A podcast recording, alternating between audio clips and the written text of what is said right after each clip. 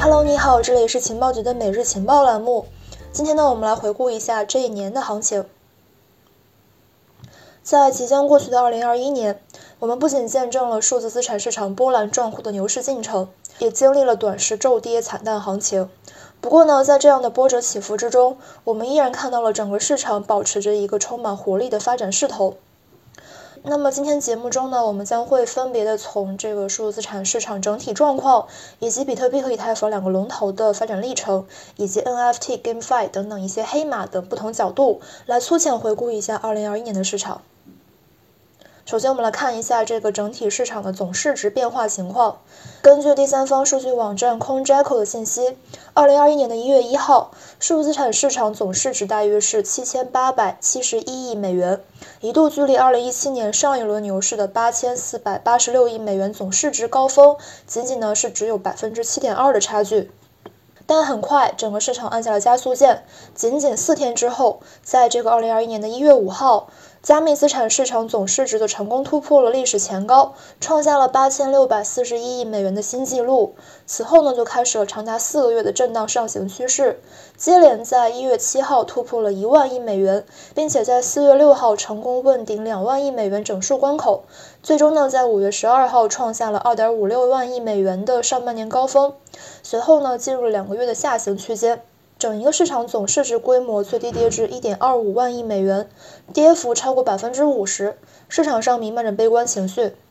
不过呢，伴随第三季度市场内外部环境企稳向好，在触底之后，从七月份下旬开始，总市值开始再次的上涨。并成功在十一月十号突破三万亿美元大关，再创新高。截止到十二月十四号的数据，数字资产市场总市值依然是有所回落，但是呢，依然是维持在二点三八万亿美元上下，略低于上半年峰值水平。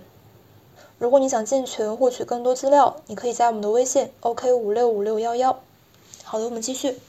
第二部分，我们来看一下比特币和以太坊。根据欧易平台信息，二零二一年一月一号，比特币价格呢收于两万九千一百八十五点七美元，四月十四号达到了六万四千八百六十四点九美元，在之后的下跌中呢，最低回落到了两万八千八百零八美元，略低于年初时的二点九万美元价格。之后的下半年复苏行情之下，再次冲高到了十一月十号的六万九千零四十美元，一度逼近了七万美元整数关口。年内最大涨幅呢是百分之一百三十六点六，与其价格波动相对应的呢是其市值的变化。根据区块链一二三网站统计，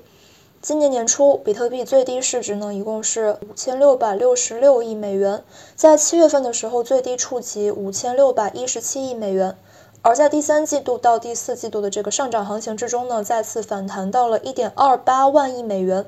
年内累计最大涨幅呢是百分之一百二十七点九，与其价格涨幅呢是相差无几。换一个角度，我们对比一下比特币市值占到整一个数字资产市场总市值份额的变化，在二零二一年一月一号，比特币的市场占有率呢大约是百分之七十，当月十一号的时候呢上涨至百分之七十七点一一。这也是截至到十二月十四号，今年比特币市占率的最高值。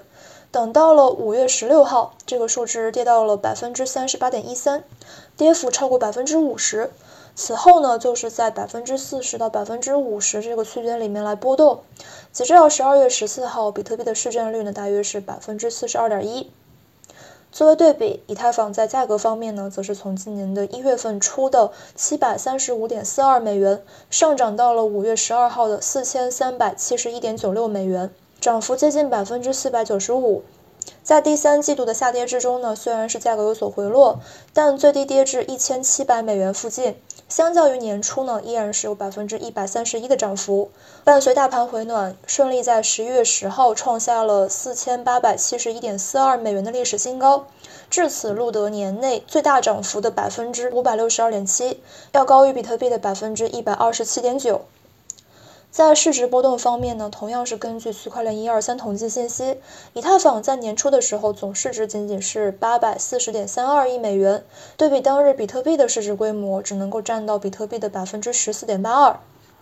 而截止到十二月十四号，以太坊年内的最高市值达到了五千七百一十六点六六亿美元，相比年初规模呢，涨幅是百分之七百八十点六。而和同期比特币的这个市值规模来对比，以太坊市值相当于比特币市值的百分之四十四点六六。单从占比变化来看的话，这个涨幅超过三倍有余。从另外一个维度，能够让我们更为直观的去发现以太坊和比特币在二级市场上这样的一种分歧走势。从以太坊对比特币的这个汇率变化来看，在年初二者汇率大约是零点零二五，但之后一年时间里面便是快速震荡上行，在五月中旬的时候首次触及百分之零点零八，然后呢，自十月份下旬以来再次加速。到十月八号达到了零点零八八三六的位置，这是近三年以来 ETH 对 BTC 的这个汇率新高。对于比特币和以太坊在二级市场上所出现的上述分歧，其实更深层的原因是加密市场上投资者对比特币和以太坊两种不同发展路线的分歧。这样的分歧呢，伴随着 DeFi 还有 NFT，还有这个 GameFi 以及 DAO、Web 三等各种概念的发展而处于一个持续加剧的时期。最后，我们来看 GameFi 和 NFT 的火热。去年 DeFi 一枝独秀，今年呢，则是要更加热闹，你方唱罢我登场。